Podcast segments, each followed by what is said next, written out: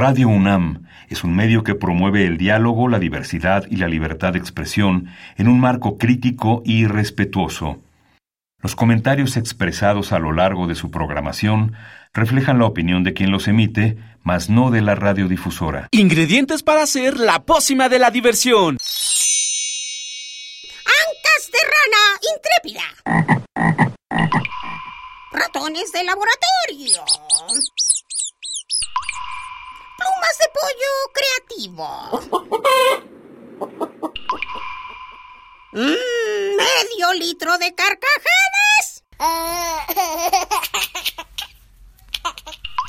Y listo. Revolvemos todo y decimos... ¡Hocus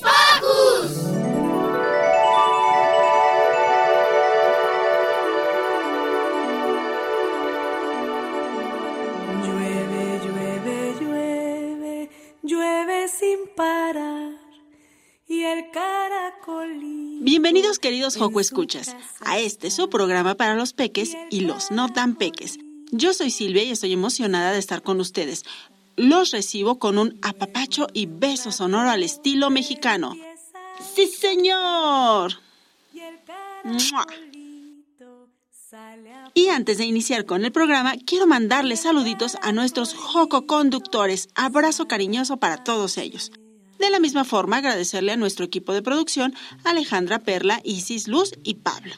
También le mandamos un saludo a Ana Karen, hermana de Perlita que cada sábado escucha el programa.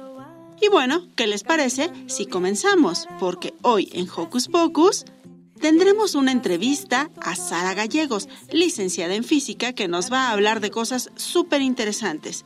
Además, Ricky nos habla sobre la independencia. Después escucharemos la entrevista que Pablo Cuellar le hizo al escritor Diego Mejía. Santi nos hablará sobre los tacos al pastor. ¡Qué rico! Y para finalizar, escucharemos la plática que Diego Emilio tuvo con la licenciada en Historia Guadalupe Ruiz sobre las relaciones entre México y Europa. Así que no se distraigan y quédense con nosotros que ya inició Hocus Pocus. Encuentra el mundo en el camino. Caminando Recuerden que pueden ser parte de este programa a través de nuestras redes sociales. Háganlo desde su celular, compu o tablet con ayuda de mamá o papá. Escríbenos en Facebook, búscanos como Hocus Pocus Unam, regálanos un like, comenta y comparte nuestras publicaciones, mándanos tus sugerencias musicales. Y para iniciar este programa, escuchemos Los Mayas de nuestros amigos del Yucatán a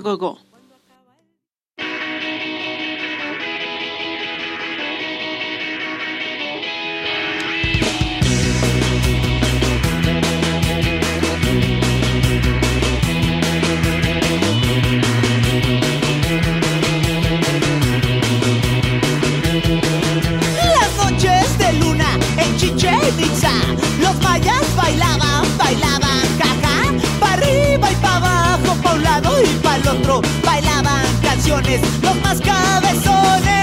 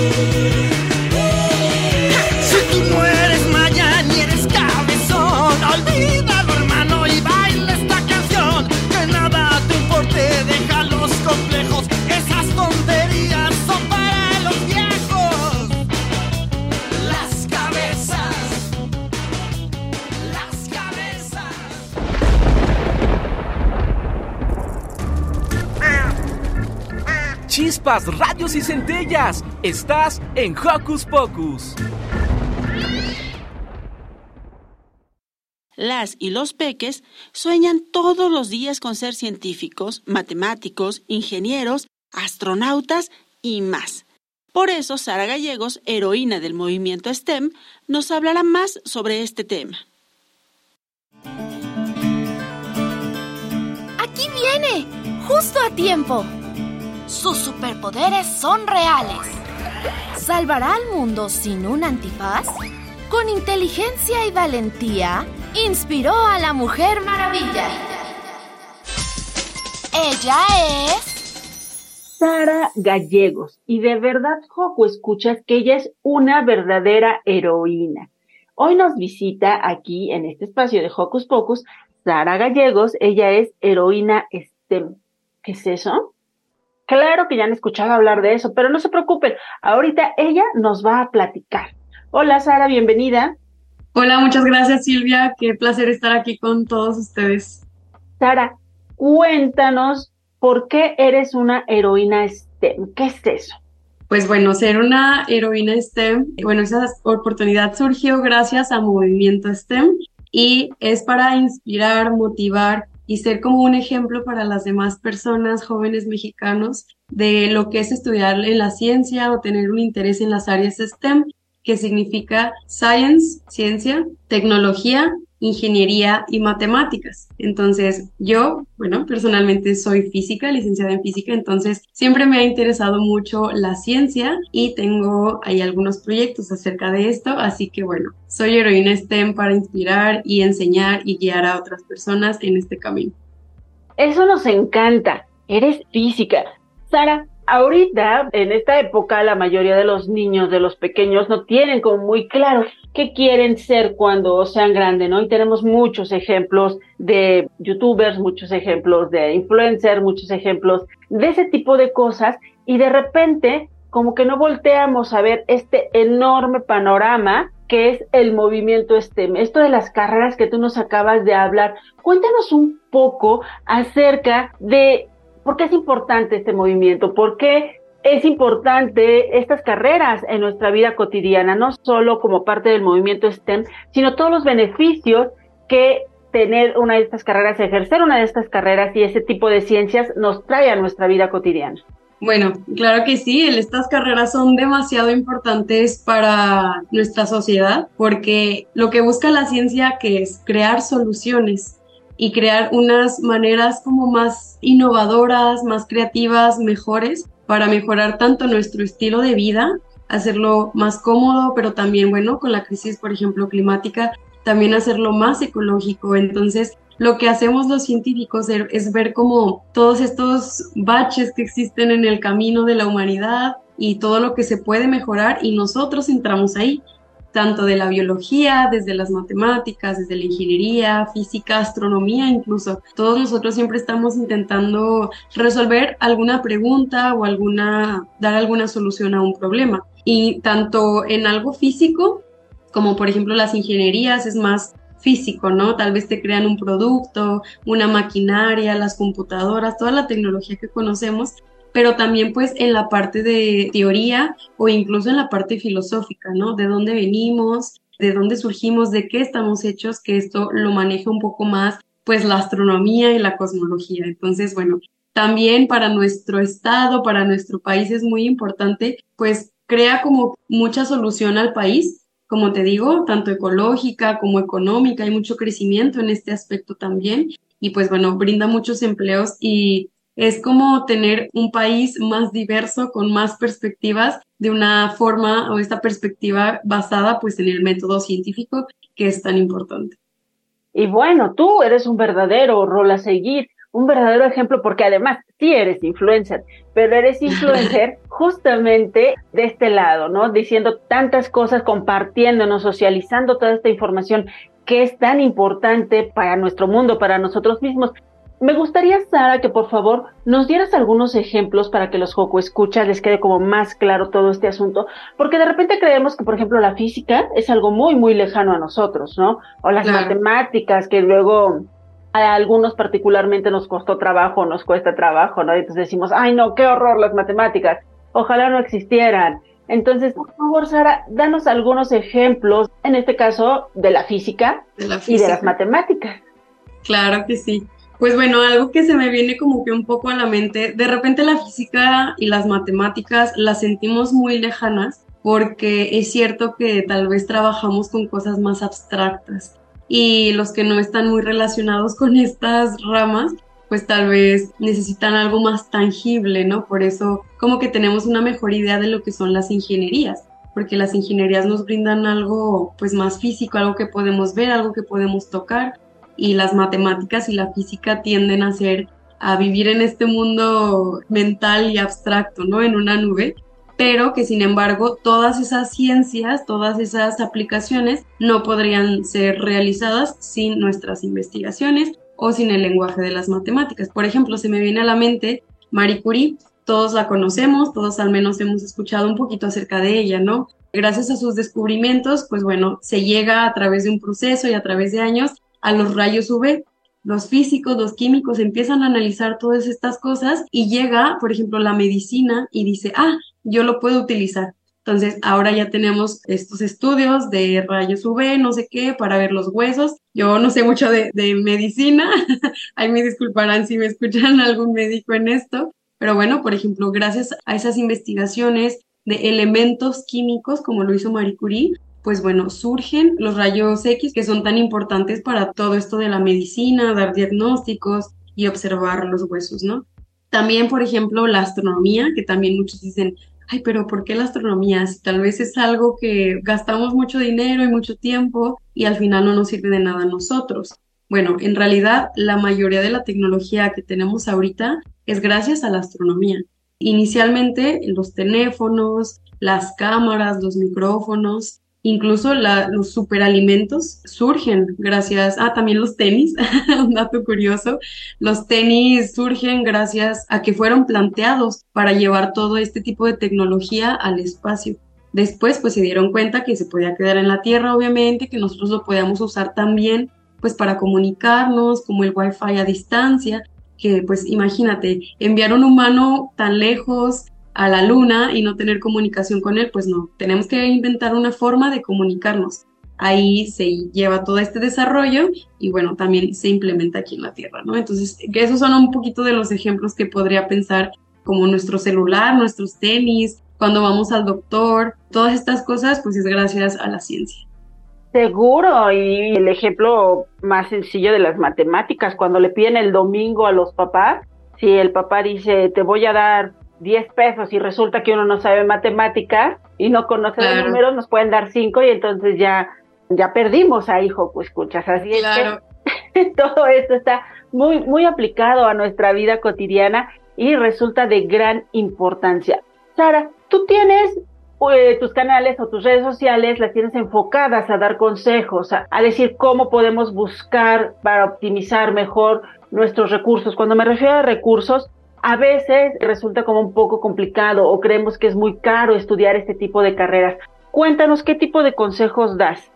Pues bueno, en cuanto a si quieres estudiar alguna carrera científica, pues que investigues mucho. Pero bueno, este consejo yo lo daría a cualquier carrera, ¿no? Investiga mucho acerca de la carrera. Por ejemplo, en las ciencias de la salud es bien conocido y eso es cierto que por ejemplo la odontología es muy cara por el equipo que usan, por ejemplo, la medicina, bueno, también hay en los laboratorios, etcétera. Creo que en química y en biología también llevan laboratorios, pero me parece que en ese tipo de carreras pues son laboratorios muy generales y las universidades pues ahí ya tienen como que todo listo, en realidad el alumno no compra nada. En carreras como la mía, por ejemplo en física, pues en realidad lo único que necesitas es un papel y pluma, más aparte pues lo que cobra cada universidad. Entonces más bien es investigar, ¿no? Cuáles son tus posibilidades y cuáles van a ser los gastos, ya sea que quieras estudiar en tu ciudad o que quieras realizar tu carrera fuera de tu, de tu ciudad. Yo, por ejemplo, soy de Zacatecas, yo estudié ahí mi, mi licenciatura, pero pues bien pude haber aplicado a la UNAM en México o en Guadalajara, etcétera, ¿no? Ahí pues contemplar como todos los gastos de vivienda, aplicar cuáles becas hay, cuáles puedo aplicar, cuál es mi promedio y porque, bueno, también uno de los consejos que les doy, tanto para becas, tal vez no tanto de carrera, pero sí más adelante, son el inglés y que tengas como muchas actividades extracurriculares. Es muy importante. No se cierren nada más a la ciencia, o sea, sí tengan otras actividades, pero sí enfóquense en no nada más tener un buen promedio. Creo que es mejor tener, por ejemplo, un 8.5, pero estar llena de congresos, por ejemplo, de que, ay, me fui al congreso de no sé qué, o de una charla aquí, o fui guía de un museo de ciencias, etcétera, a tener un 10 y tal vez no tener nada de, de este tipo de como investigación o de implementación, ¿no? De, de, estas cosas extracurriculares que ahorita la verdad son muy, muy importantes. Entonces, estos son los consejos que les daría. Denle mucho al inglés, lo van a necesitar en las carreras científicas. Leemos muchísimo en inglés. Si no lo hablas también, no te preocupes, tal vez no lo vas a hablar tanto al inicio, sino leerlo. Leerlo sí es muy importante, entender los conceptos, porque la mayoría de los textos, de los papers, pues son en inglés y pues nosotros también tenemos que escribir en inglés, ¿no? Creo que eso es lo que les diría a las personas que quieren entrar, que tomen esa pasión que tienen, que se agarren mucho de ella, pero que investiguen y tomen una decisión consciente, que vean lo que les gusta y lo que quieren hacer, ¿no? También que vean esa carrera proyectada en un futuro. Wow, pues son consejos muy valiosos, ¿no? Que quizá antes no nos los daban o que los experimentaba ya la gente hasta que está dentro de este tipo de carreras o de cualquier otra carrera, ¿no? Porque a veces uno cree que solamente el estudiar o para ser muy bueno en algo, vas de tu casa a la escuela, de la escuela a tu casa, haces la tarea y todo esto, y no pensamos justo en estas otras oportunidades que pueden aportar muchísimo a tu formación y que no necesariamente tienen que ver con el tema de tu carrera. Sara, ¿Quién es morra científica? ¿Qué es eso de morra científica? bueno, morra científica soy yo, pero es más allá que yo, en realidad. Es una página, es un proyecto de divulgación y comunicación de la ciencia que existe en diversas redes sociales como Instagram, YouTube, TikTok, Facebook y muchas más. Pero bueno, estoy ahí principalmente Ahorita pues nada más soy yo, yo me encargo, yo soy editora, yo soy la que graba, la que hace los guiones, la que edita los videos, todo, ¿no? La que hace la investigación, pero más que nada es crear un espacio en donde te dé una comunidad científica, ya sea que estés estudiando alguna carrera científica y pueda como potenciar esa pasión o cuando a veces hay cierta desmotivación, pues platicar entre todos, ¿no? Para dar ciertos consejos, como lo hicimos en ciertas materias, etcétera, pero también a las personas, eh, es de eso se trata la divulgación, ¿no? De llegar no nada más a los que ya están en la ciencia, porque pues ellos ya están ahí. Sí es darle seguimiento a ellos, pero también a las personas que tienen algún cierto interés con la ciencia, pero que tal vez nunca se les dio la oportunidad o tal vez no estudiaron una carrera científica, pero les llama mucho la atención, pues explorar el universo a través de la ciencia. Bueno, Morra Científica también les ofrece esta oportunidad de aprender sobre las noticias de la ciencia, sobre temas curiosos que a mí me parecen pues bonitos, increíbles y divertidos como imágenes del universo, explicar ciertos fenómenos, obviamente enfocado un poquito más en la física, ya que no soy muy experta en otros temas como la biología, por ejemplo, o la química, claro que se ve un poquito, pero bueno, eh, son cosas muy básicas que también está muy, muy enfocado en los estudiantes, como bien lo mencionabas hace ratito. Mi enfoque también está muy dirigido a la motivación y al dar consejos a los estudiantes, vamos otra vez de ciencias o no, porque bueno, creo que en este tiempo actual existe demasiada información, existen demasiadas opciones y tendemos a caer mucho en la desmotivación y en la confusión dentro de todo este rollo, ¿no? Entonces, pues intento brindar un espacio en donde puedan encontrar un poco de un, como un lugar seguro dentro de la ciencia y dentro de su interés por conocer su mundo. Y bueno, justamente eh, estás así en redes sociales, ponemos Morra Científica y vamos a encontrar todo sobre Sara Gallegos. O cuéntanos, ¿cómo podemos buscarte y sobre todo encontrarte en las redes sociales? Claro que sí. Bueno, pues también para saber mucho más de ciencia y también para saber sobre mi camino acá en, mi maestría en el extranjero y todo ese rollo, me pueden encontrar en redes sociales como morra-científica. También tengo mail por si quieren ahí eh, alguna duda, lo que sea, pero si me encuentran como morra científica en cualquier lado. Oye, nos encanta. Y también sabemos por ahí que está a punto de salir la convocatoria o ya salió la convocatoria al premio del talento STEM. Cuéntanos acerca de esto, por favor, Sara. Claro que sí. Bueno, pues el premio al talento STEM es un premio que la verdad está increíble de movimiento STEM porque le da premios económicos, pero también pues reconocer la labor de los estudiantes y de los profesores, ¿no? Es el National Teacher and Student Prize del 2023 y bueno, eh, existen varias alianzas con otras organizaciones que, bueno, creo premian labores muy, muy, muy importantes que de verdad, por ejemplo, yo me fijé los, los del año pasado y eran, bueno, en este caso ganaron dos mujeres increíbles. La labor que hacen en su comunidad, en su escuela es increíble y pues bueno, ahora se está abriendo la de este año. Y bueno, esto es mega importante porque pueden participar cualquier persona que tenga eh, algún proyecto en torno a este movimiento STEM, que como ya nos dijo Sara al principio era, si me equivoco me corriges, por favor, Sara, ciencia, tecnología, ingeniería y matemáticas.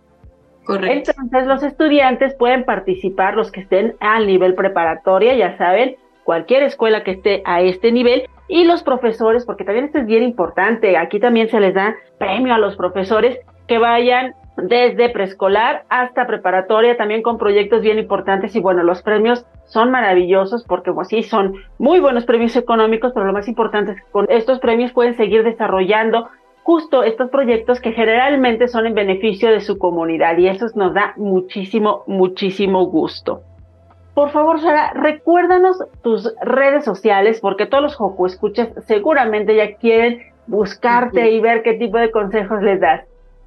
Claro que sí, me pueden encontrar en redes sociales como arroba morra-científica o solo escriban morra científica y me van a encontrar. Estoy en Instagram, TikTok, YouTube, Facebook y bueno, por ahí me pueden encontrar. También por ahí van a encontrar en mi perfil los links hacia las otras redes sociales y mi correo electrónico por si gustan ponerse en contacto conmigo y tienen alguna. Pues genial, Sara, muchísimas gracias por haber estado hoy con nosotros, por ser nuestra heroína del día, aunque sabemos que tú no eres heroína de un solo día, sino tú eres heroína todos los días, pero hoy en Hocus Pocus eres nuestra heroína. Muchísimas gracias, Sara Gallegos. Te mandamos un abrazo y esperamos tenerte muy pronto aquí en nuestro país y en la cabina de Radio UNAM. Muchas gracias, fue un placer, un abrazo grande a todos.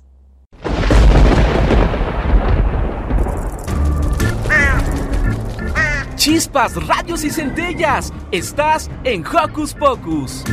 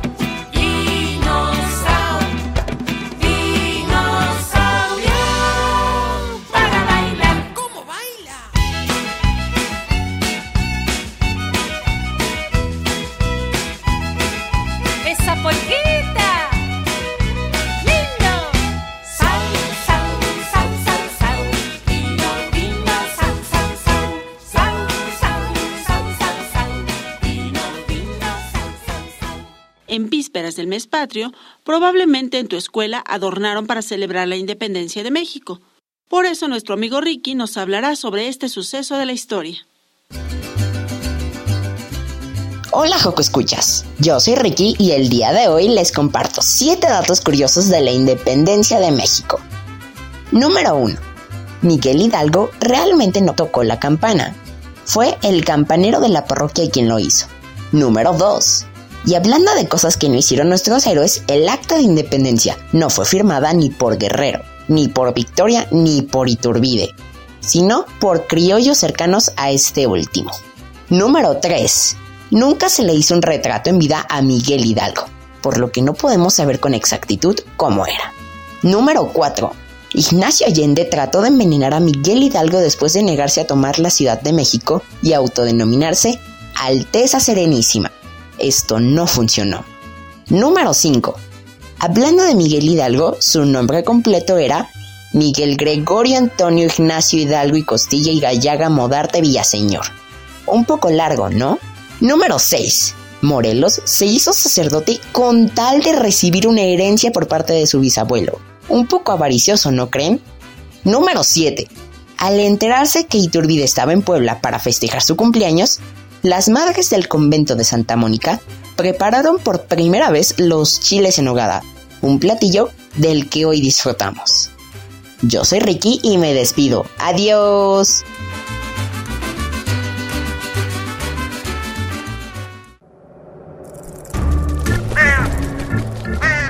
¡Hey! Si te gusta navegar por las redes sociales, síguenos en Facebook y danos un like. Encuéntranos como Hocus Pocus Unam.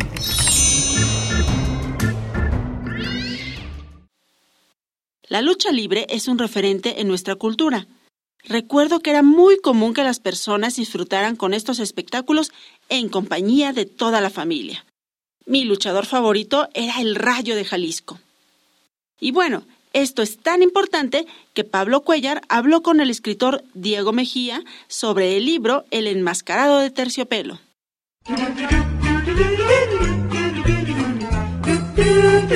¿Listo micrófono?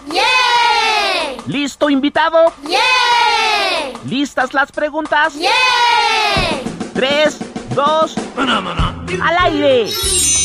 Ahora va la entrevista.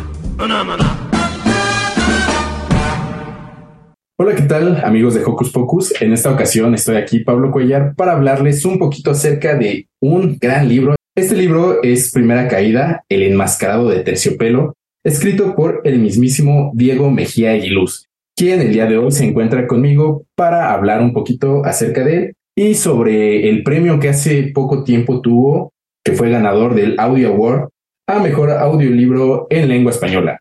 Y bueno, le doy la bienvenida a Diego Mejía Eguiluz. Hola Diego, ¿cómo estás? ¿Qué tal Pablo? Buenos días. Muchas gracias por el espacio, por la oportunidad para dialogar. Aquí yo encantado. No, pues muchísimas gracias a ti también por tu tiempo.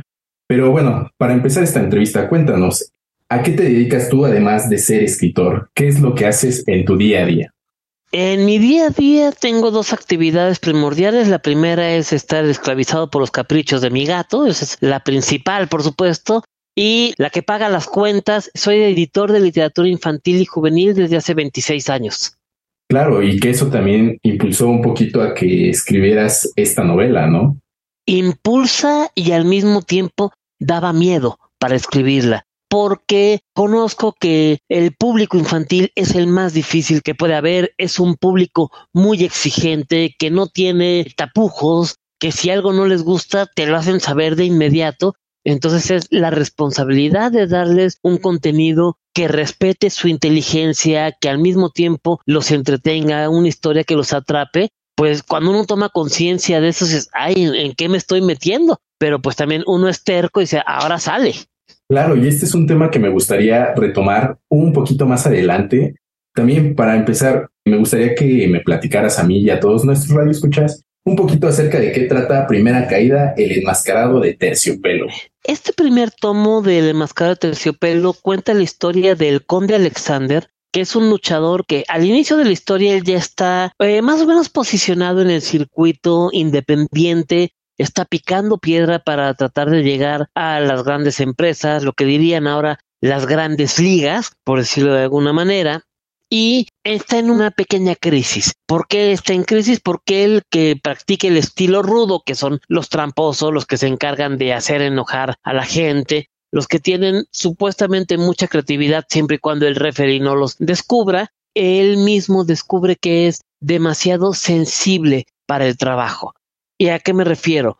Pues es alguien a quien que está muy en contacto con sus emociones, que no tiene empacho en llorar cuando algo le provoca esas ganas, que gusta de la poesía, que gusta de más expresiones artísticas y empieza a ser buleado o acosado emocionalmente por su rival, por el que es su némesis, quien le hace ver que es muy suave para la chamba Y pues él creció en un hogar con una, no digamos masculinidad tóxica, sino muy tradicional, como eran las familias anteriormente, donde se le decía a los varones de la familia, los niños no lloran, los hombres no demuestran sus emociones, aguántese como los machos, que muchas veces uno va creciendo con esos sesgos inconscientes, pues de repente cuando tomas conciencia de estas cuestiones es cuando entra en conflicto, y ahí es donde empiezan estos problemas, que él quiere ser el más rudo, el que impone la ley, pero al mismo tiempo descubre que es muy sensible para la chamba y ahí los, los rivales empiezan a hacerle algunos trucos psicológicos para ir ganándole. Claro, justamente es algo que se ve, ¿no? Que muchas de las acciones que por insignificantes que a veces parezcan, nos afectan, ¿no? Ya como adultos y como personas un poquito más desarrolladas tal vez emocionalmente, pero pues que finalmente nos dan en nuestra sensibilidad, ¿no? Sí, sí, finalmente somos la suma de todas las experiencias que vamos viviendo, de todo lo que escuchamos. Como niños somos unas esponjas, absorbemos todo. Entonces llega a ocurrir que una frase mal dicha o que nos dicen mal alguna experiencia va marcándonos. No digo que la familia de este personaje o que incluso la familia de antes lo hacían a propósito de generarnos estos conflictos, sino que era como que la norma, lo que se estilaba, y pues ahora que hay más apertura, que se le da más importancia a la salud mental, a la educación emocional, pues llegan a ver estos conflictos, que es como que reiniciarse a uno mismo en muchas ocasiones, y esto es parte de lo que aborda la historia, todo con un discurso que busca llegarlo a través del humor. No quería usar otro estilo narrativo porque podía caer en algo aleccionador, moralista, que lejos de buscar eh, atrapar al lector, lo iba a espantar. Sí, claro, ¿no? Que además son temas que incluso a veces son como muy difíciles de manejar y que a final de cuentas este libro que es más dirigido hacia las infancias, que les sabe más ameno, ¿no? Y en la lectura que le di, la verdad sí es que tiene bastantes chistes que me parecen bastante divertidos. Entonces creo que a final de cuentas eso hace que temas que a lo mejor podrían parecer oscuros, eh, los hace de una manera bastante divertida, ¿no? Sí, eh, pasa algo con la antigua literatura infantil que no sabían cómo llegarle a los lectores. No digo que toda la literatura infantil tiene que estar plagada de humor, al contrario, hay obras que son muy duras pero que están abordadas con la suficiente inteligencia y respeto al lector. Posiblemente utilicé yo más la clave de humor porque es un género con el que me siento identificado, que me gusta de toda la vida. Pero bueno, yo crecí en una familia que le gustaba de los hermanos Marx, del gordo y el flaco, de Woody Allen. no era lo convencional en el círculo en el que yo me manejaba en la escuela, pero que evidentemente va influyendo en mi manera de ser cada día. Claro, y por ejemplo, ahorita que nos hablas de cómo creciste tú, ¿consideras que nuestro personaje, el conde Alexander, tiene una relación contigo o tú tienes una relación con él o lo ves como más a la lejanía de las cosas que tú percibes en nuestra sociedad o en nuestra actualidad? No, yo lo veo un poco más en la lejanía. Yo no soy luchador ni tengo el cuerpo para hacerlo. Soy aficionado, fui periodista de lucha libre, conozco lo que hay en vestidores, lo que hay tras bambalinas, o sea, lo viví durante nueve años, pero no, no tengo el entrenamiento como para poder subirme a un ring y enfrentarme a alguien. Si hay un personaje inspirado en mí, pero no es el conde Alexander, es uno de los narradores, de los periodistas que aparecen. Ese está inspirado en mí porque es un pequeño homenaje a esos nueve años que colaboré en una revista electrónica, tanto a mis compañeros como a mí. Y respecto a la cuestión de la sensibilidad, crecí en una familia que no me limitaba que sí de repente a lo mejor había algún regaño de no, no te pongas a llorar, pero no porque estaba mal que no conectara con mis emociones, sino como de no, no seas tramposo y no te escudes en el llanto para chantajear y que no siga el regaño, porque muchas veces eran más que merecidas las llamadas de atención, evidentemente. Tampoco fui una blanca paloma, ni mucho menos, hay que ser, hay que ser honestos, pero no, no soy yo el personaje, pero sí es una manera en la que intento, sin sonar soberbio ni mucho menos, de aportar un poco en el desarrollo de estas nuevas infancias. Aprovechando que mencionas que estuviste como en esta parte de los medios de la lucha libre, tal vez, no sé, muchos de nuestros poco escuchas no han visto luchas o no han podido asistir a una función. ¿Tú qué es lo que consideras como más impactante de asistir a una función de la lucha libre o la lucha libre en general? La lucha libre en general como disciplina, pues es evidentemente el contacto cuerpo a cuerpo, la resistencia, el entrenar tu cuerpo para recibir los golpes, para darlos, para ir mermando a tu rival, pero no lesionarlo. Esa primera parte es impresionante, es ver cómo aguantan una lucha que dura en promedio 20, 25 minutos, cómo estos atletas tienen eso. Eso es lo primero que impresiona. Lo segundo que impresiona es el conectar con el público. Hay mucha gente que sufre de un pánico escénico y es normal. Si a veces en la escuela cuando te dicen, párate frente a tus compañeros y lee la composición y son los mismos 15, 20, 25 rostros que ves a diario y de repente tengo que hablar delante de ellos como que no. Ahora imagínate ante una arena, si es una arena chiquita de 100 personas, pero una arena de 2000 o grandes ligas que son 16 mil, 20 mil personas viéndote luchar donde un tropezón va a provocar la burla de todos porque el público no lo perdona. Y te lo puedo decir por experiencia. Yo alguna vez que era fotógrafo de lucha libre, me resbalé con un charco y bueno, el aplauso más fuerte esa vez me lo llevé yo en esa función al caerme delante de todos. De sentón caí. Ya en vestidores todo el mundo me, me preguntaban si había entrenado porque fui el que mejor registró el golpe. Estaban vacilando todos, pero impone. Y ahí en ese aspecto, lo que es una máscara, dices, bueno, una máscara, cubro mi rostro, no saben que soy yo, también es esta dualidad, que es lo que viene en el libro. La máscara hace que me transforme, pero cuando soy yo el que da la cara, es más difícil. Todo eso creo que es de lo que impresiona, porque estás viendo seres humanos, sí, pero estás viendo también personajes, gente que a través de un combate te está contando una historia. Como decía el lugar común de los cronistas, el bien contra el mal todo eso es parte de la magia que hay en una arena de lucha libre. Claro, ¿no? Y que justamente están estos clásicos rudos contra los técnicos y el rudo es el malo que, como dices, a lo mejor no busca lastimar como tal a su contrincante, pero es el que llega a aplicar sus pequeñas trampas, ¿no? Y que juega un poco sucio. Como se decía antes, el rudo es el que le da el sabor al caldo. Sí, claro. No, o sea, un rudo que no hace enojar a la gente es un rudo que no está haciendo bien su trabajo. Sí, y que justamente busca también que se apoye al otro, ¿no? Y viceversa, o sea, es como una relación mutua entre rudo y técnico, ¿no? Casi, casi podría ser, como dicen ahora, enemies to lovers. Tal vez no son tan lovers de estos luchadores, pero sin uno no hay otro. Alguna vez me acuerdo que después de una lucha, justo cuando estaba cubriéndola como periodista, el director técnico de la arena, el que se encargaba de entrenarlos entre semana para pulirlos para las funciones, me preguntó que qué me había parecido una lucha. Le dije que me había sorprendido mucho que el que salía como rudo, que siempre había sido técnico, que ahora se veía más desenvuelto y que hizo que se viera mejor el rival. Y me dice, es que para que haya un buen rudo necesitas un buen técnico y viceversa. Entonces, eso es algo que también llama mucho la atención. Ya estuvimos hablando un poquito acerca del libro y un poquito acerca de la lucha. Ahora me gustaría que me platicaras en relación a lo que platicabas al inicio. ¿Qué es lo más complicado de escribir un libro que trata sobre lucha y que es para infancias? Para infancia lo más complicado es el no faltarle el respeto al lector. Conforme vamos creciendo, se nos olvida como a nuestra infancia que si somos muy receptivos, uno como adulto está impuesto a decir que todo nos gusta, a ser políticamente correcto.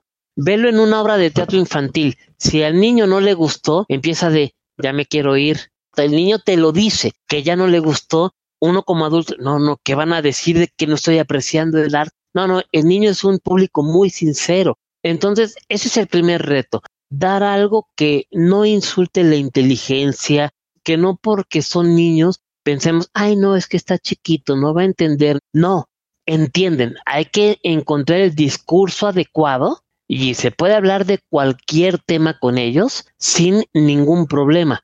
Hay que saber hacerlo. El segundo, hablando de lucha libre como tal, algo que no le falte el respeto al deporte. Muchas veces pensamos, lucha libre, pues ahí vienen los zombies, los marcianos, los murciélagos gigantes, los hombres lobo lampiño irnos al cliché que generó el cine de luchadores en los 60 y en los 70 que es muy entretenido, no lo niego, pero el luchador como tal es una profesión, son gente que se están llevando el pan a su casa y en este aspecto dejándose golpear y golpeando, o sea, poniendo en riesgo su integridad física, pues quería una historia que le hiciera justicia, por decirlo de alguna manera, y que respetara a los luchadores.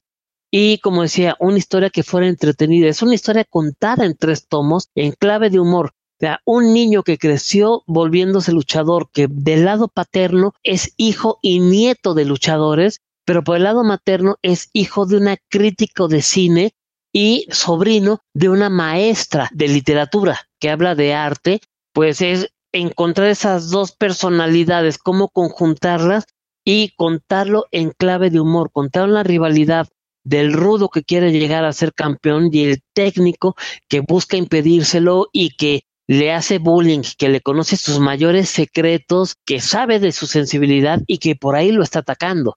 Entonces buscaba eso, entre muchas cosas, las historias satélite que hay alrededor de esta trilogía. Y bueno, pasando un poquito más a este premio que ganó este libro, que fue el Audio Award 2023, el mejor audiolibro en lengua española. ¿Cómo fue este proceso de pasar el texto a un audiolibro? El texto Creo que tenía una pequeña ventaja al momento de pasarlo al formato audiolibro, que es que yo me siento muy cómodo narrando con diálogos.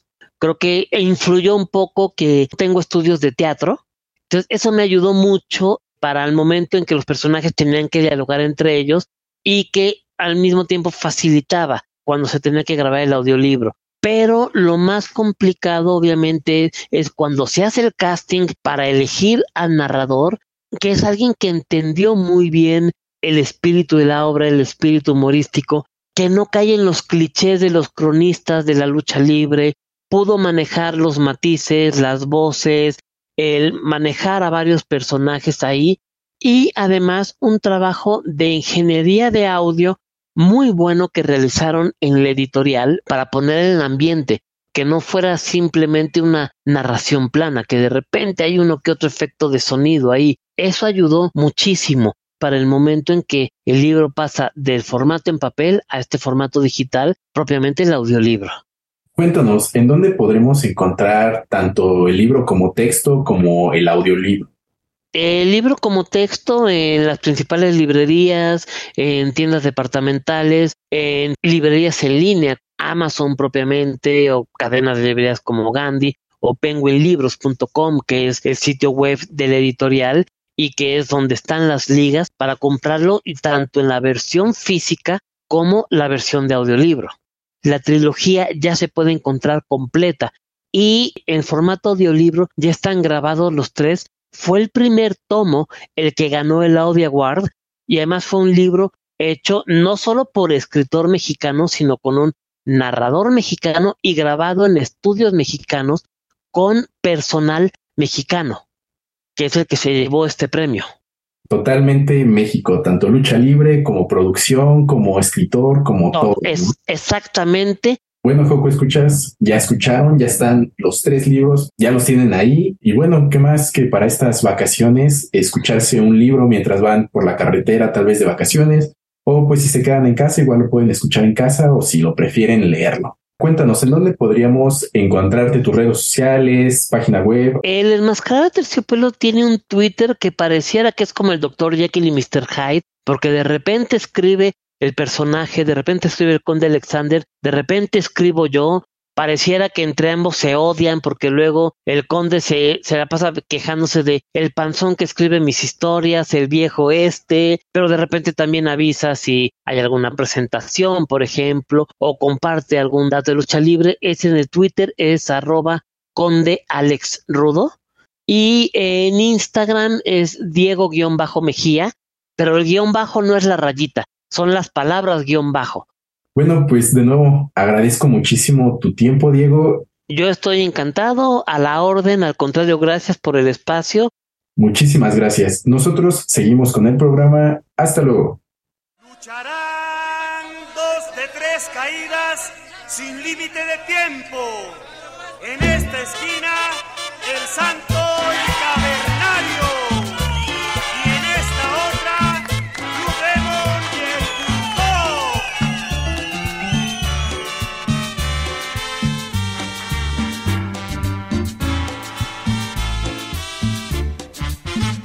La arena estaba de bote en bote, la gente loca de la emoción. En el ring luchaban los cuatro rudos, ídolos de la prisión. La arena estaba de bote en bote, la gente loca de la emoción. En el ring luchaban los cuatro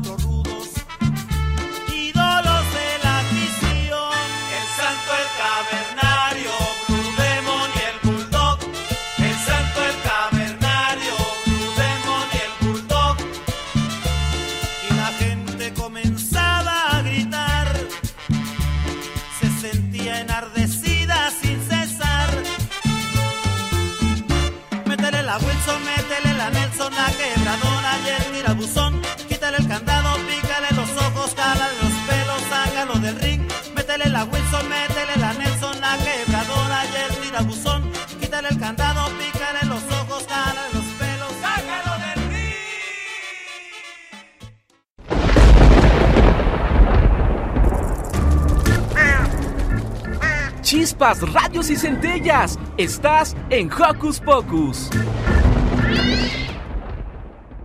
Ahora vamos con algo que, desde su aparición, hemos creído que son mexicanos. Sin embargo, su creación se le debe a un país del otro lado del mundo. Escuchemos la cápsula que Santi nos preparó.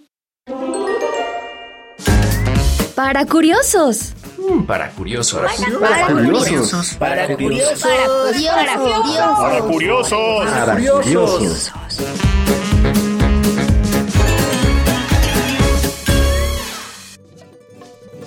La variedad de tacos que tenemos en México es un amplio abanico de colores, sabores, texturas, picor y demás.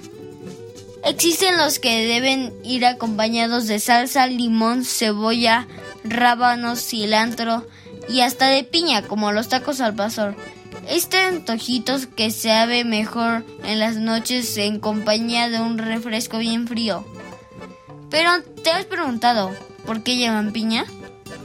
Los orígenes de este taco se remontan a los 20 cuando los libaneses llegaron a México.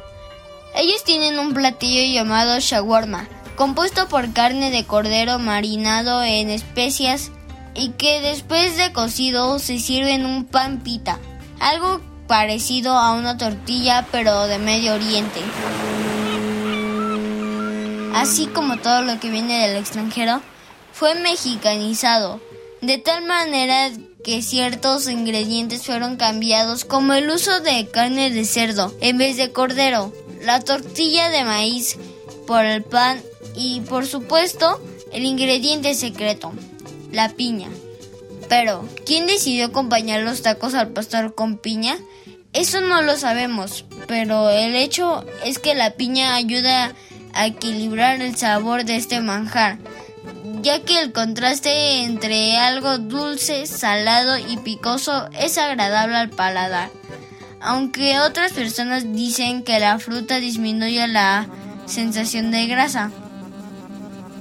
Si te pones a pensar, tenemos muchos platillos mexicanos que comparten este gusto por unir varios sabores, sobre todo cuando integramos muchos condimentos, ya que los sabores pueden resultar muy fuertes para muchos.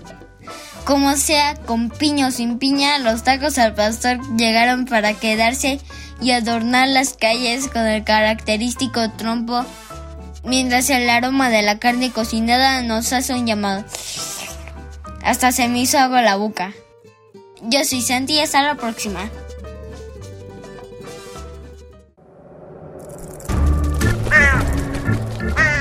¡Hey! Si te gusta navegar por las redes sociales, síguenos en Facebook y danos un like. Encuéntranos como Hocus Pocus Unam.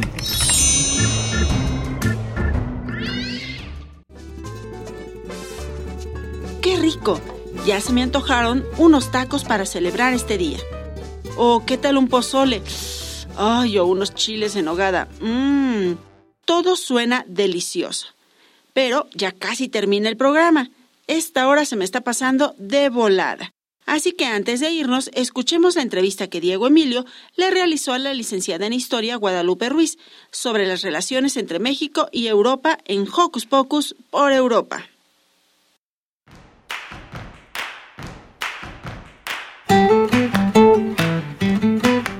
Amigos, buenos días. Bienvenidos a una nueva emisión de Hocus Pocus por Europa. Aprovechando el marco del mes patrio, vamos a platicar un poco sobre las relaciones entre nuestro país y el viejo continente. Para este fin nos acompaña nuestra amiga Guadalupe Ruiz. Nuestra invitada es licenciada en Historia por la Facultad de Estudios Superiores Acatlán UNAM. Actualmente estudia la maestría en la misma materia en la Universidad Iberoamericana, donde también es asistente académica. Sus temas de interés son la historia de las relaciones internacionales de México en el siglo XX y la historia global e intelectual. Guadalupe, gracias por acompañarnos. ¿Cuáles son los antecedentes más importantes de los lazos entre México y Europa? Si bien, de alguna manera México y Europa han estado vinculados desde el siglo XV, a lo largo del siglo XIX y principios del siglo XX, México recibió una afluencia significativa de inmigrantes europeos provenientes de España, Francia, Italia y Alemania, quienes contribuyeron a la diversidad económica y cultural de nuestro país. Después de la Revolución Mexicana, México entabló numerosas relaciones diplomáticas con los países europeos, de alguna forma para crear contrapeso a la influencia de los Estados Unidos. En el año 2000 se estableció el Acuerdo Global México-Unión Europea para fomentar el comercio, la inversión y la cooperación política. En cuanto a la relación de México con Europa del Este, eh, ha sido más limitada. Se han mantenido vínculos diplomáticos formales con países como Hungría, Rusia, Polonia y la República Checa, pero el intercambio comercial ha sido menos intenso. En este sentido, eh, los productos principales que se han intercambiado son los textiles, los químicos y la maquinaria. Muy interesante. Celebramos que nuestro país mantenga una buena relación con el viejo continente en general, o sea, con el este y el oeste del continente. Y precisamente platicando de la buena relación entre estas dos entidades, platícanos. ¿Cuáles son los principales factores que mantienen vigentes las relaciones entre México y el viejo continente? La relación de México con Europa ha sido principalmente política y comercial, en este sentido, es preciso señalar que México mantiene convenios formales con la Unión Europea, como el Acuerdo de Asociación Económica, Concertación Política y Cooperación entre la Unión Europea y México, que está vigente desde 2008. La Unión Europea es el tercer socio comercial de México y hay importantes inversores europeos en el sector industrial, agroalimentario, automovilístico y de servicios. Eh, por otra parte, México mantiene una activa participación en foros internacionales para discutir cuestiones como el calentamiento global, la migración, los derechos humanos, entre otros. Además, México y Europa mantienen una variedad de eventos culturales, exposiciones, festivales, programas artísticos y educativos en común. Finalmente, el turismo es otro elemento importante económica y culturalmente para la relación entre México y Europa. Así es. Estos son los factores más importantes que mantienen unidos a México y Europa. Yo en lo particular conozco la colaboración de algunos países europeos con México en materia humanitaria para favorecer a muchos mexicanos y mexicanas dentro de todo el territorio nacional. ¿Realmente nuestro país se ha beneficiado de los tratos que mantiene con Europa?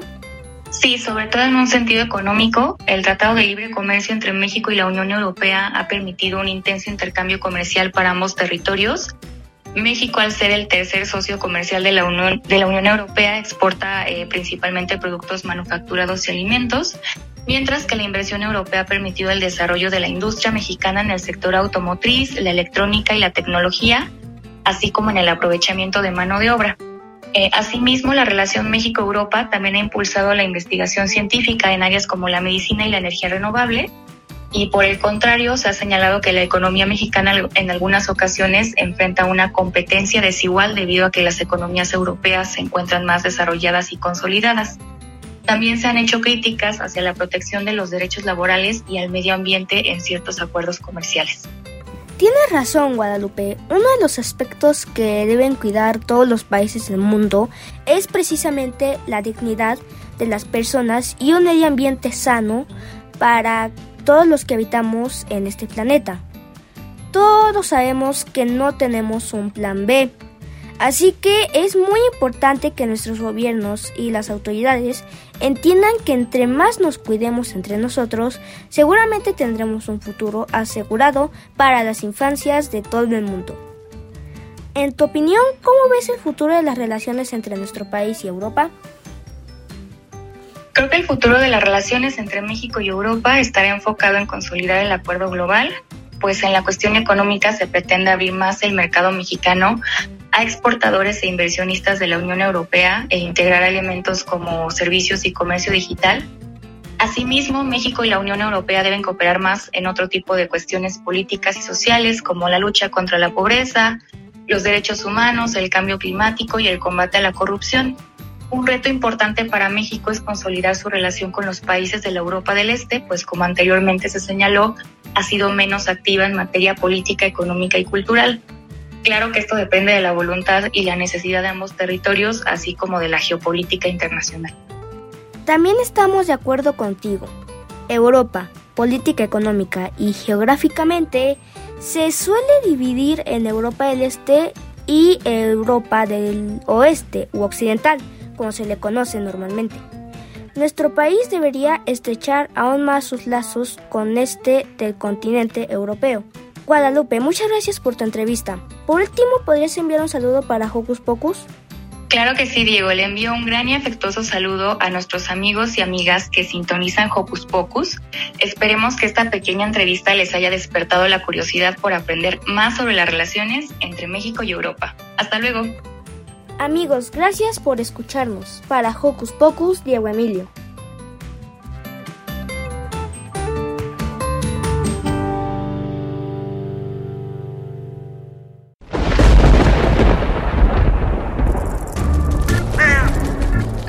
Chispas, radios y centellas. Estás en Hocus Pocus.